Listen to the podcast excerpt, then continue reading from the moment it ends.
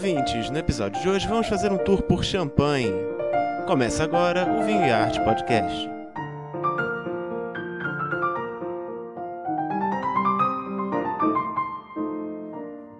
Aqui é Marcelo Miguel, tô do Rio de Janeiro, falando com a minha amiga Maria Amélia, que está hoje em Garibaldi. Oi, Maria! Oi, Marcelo! Saudade de gravar nossos podcasts. Maria, antes da gente começar nosso assunto do dia, eu quero começar o nosso programa com um e-mail do Samuel, nosso ouvinte, lá do Vale do Itajaí. Ele mandou uma mensagem pra gente perguntando sobre o vinho de Santa Catarina que a gente falou no último episódio. O vinho que a gente falou foi o Vila Francione Rosé.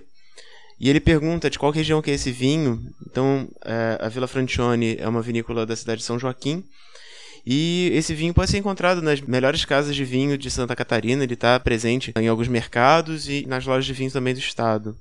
E ele pede também pra gente, ele dá como sugestão que a gente fale sobre como iniciar a aprendizagem dos vinhos. Ele fala que ele tá começando no assunto, ele prova de vez em quando um moscatel pra ir acostumando, mas que ele ainda não tá acostumado e quer saber como que começa no mundo do vinho. Eu acho que é uma boa sugestão de um próximo programa que a gente possa fazer. O que, que você acha, Maria? Com certeza, eu até acho que pode ser algo paralelo que a gente pode dar as dicas de viagem, tudo que está acontecendo, mas também criar esses episódios didáticos. Valeu, essa dica é fundamental. Então vamos agora para o nosso assunto principal. Vamos lá.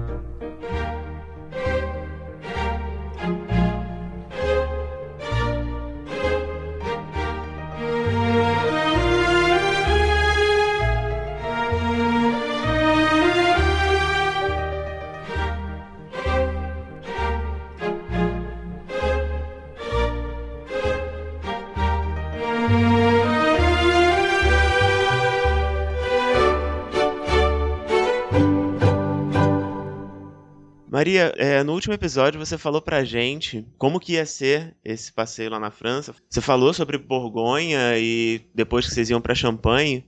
Como é que foi esse passeio? Vocês saíram de Porto Alegre? Teve pessoal do Brasil todo? Como é que foi? Teve, teve pessoas de São Paulo. Uh, foi um grupo muito legal, ao contrário do que o pessoal relaciona vinho só a homem, foi um grupo bem feminino. Nós éramos em oito mulheres e um homem. e nos divertimos muito, porque a única coisa que eu tenho a lamentar é a questão do euro muito alto, que aí acaba prejudicando até os passeios mais simples. Mas fora isso, e pensando no destino, segurança, organização, os franceses dão um show. Foi emocionante, uh, espetacular e altamente recomendável, a ponto que o próprio grupo já quer Bordeaux no carnaval do ano que vem. E que dia que vocês foram para lá? E quanto tempo vocês ficaram? Nós ficamos oito dias. Uma parte na região da Borgonha, que nós vamos falar no outro podcast, mas hum, eu queria ressaltar que eu pensei que eu sabia algo sobre champanhe, mas hum, eu já tinha ido lá em 2008, estou finalizando esse livro da Vinícola Peter Longo, mergulhar na vida do Dom Perignon, das grandes mulheres do mundo do vinho, como foi a Boulanger, Lili Boulanger, e também entender mais sobre a Paul Roger, que é a champanhe da aristocracia inglesa, um espetáculo. Olha, um passeio que mexe com a alma, com o ego, com as emoções de quem aprecia a história e o mundo do vinho. E como é que estava o clima lá na região nessa época? Muito frio? Frio maravilhoso. É, é que assim, eu não sei vocês cariocas, né? Para nós o frio é uma maravilha. Então era um frio tolerável, assim, não era nada incômodo. Só tinha, só teve uma coisa, a gente tinha que beber mais, né? E isso para minha turma não era problema nenhum. é, eu, eu sou suspeito que eu curto muito frio, né? Lá em Nova York, tive dias que eu peguei menos 17. Ah, não, nós era 2 graus. Era um frio bem gostoso. Dá pra esquentar bem com vinhozinho. Isso. Nacional, né? Exatamente. E aí vocês chegaram lá é, na França, passaram por Borgonha e depois foram para Champagne. Como é que vocês fizeram para chegar em Champagne? Ficamos hospedados na cidade de Reims, onde eram coroados os reis. Então é uma cidade cheia de charme, cheia de história, vinculada à Primeira e à Segunda Guerra Mundial, principalmente. E fomos visitar então três caves: a Boulanger, a Ayala e Paulo Roger e no final da festa, aí, no final do passeio, passamos pela Vevo Clicô.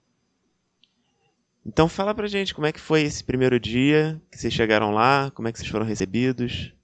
Assim, a região da Champagne é muito cobiçada e você não é recebido se não fizer agendamento prévio nas vinícolas.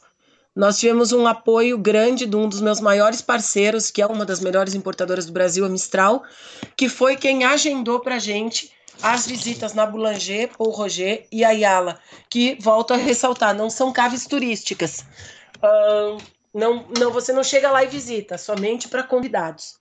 E as degustações foram nesse nível, então, simplesmente inesquecíveis e indescritíveis. E, e teve algum almoço, jantar especial para o pessoal? Almoçamos na, em restaurantes camponeses, restaurantes assim bem tradicionais da, da região.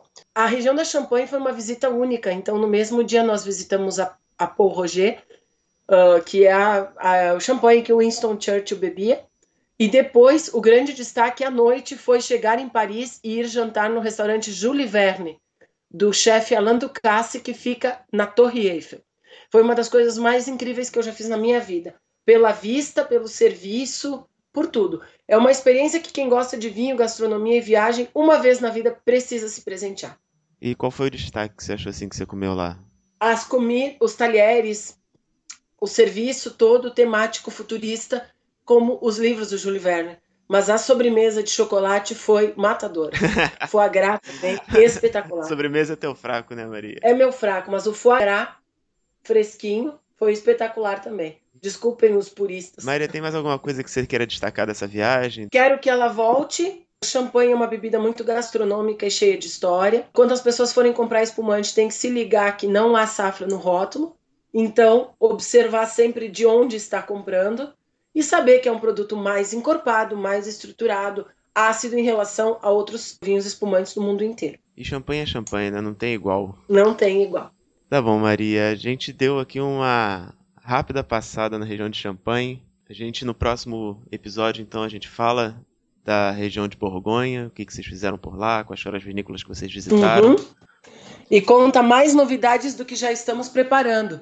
Aliás, Mendoza, 29 de abril a 1 de maio. Vamos fazer as malas e a gente não aguenta muito tempo ficar parado, já estamos com um novo destino. Uma coisa boa, Argentina agora que tá bombando, né? Tá bombando, né? Já que o euro tá nos proibindo, vamos tentar ir aqui nos hermanos, beber bem e comer bem. Isso aí, Maria. Até o próximo episódio, então. Até. Obrigada. Tchau, tchau.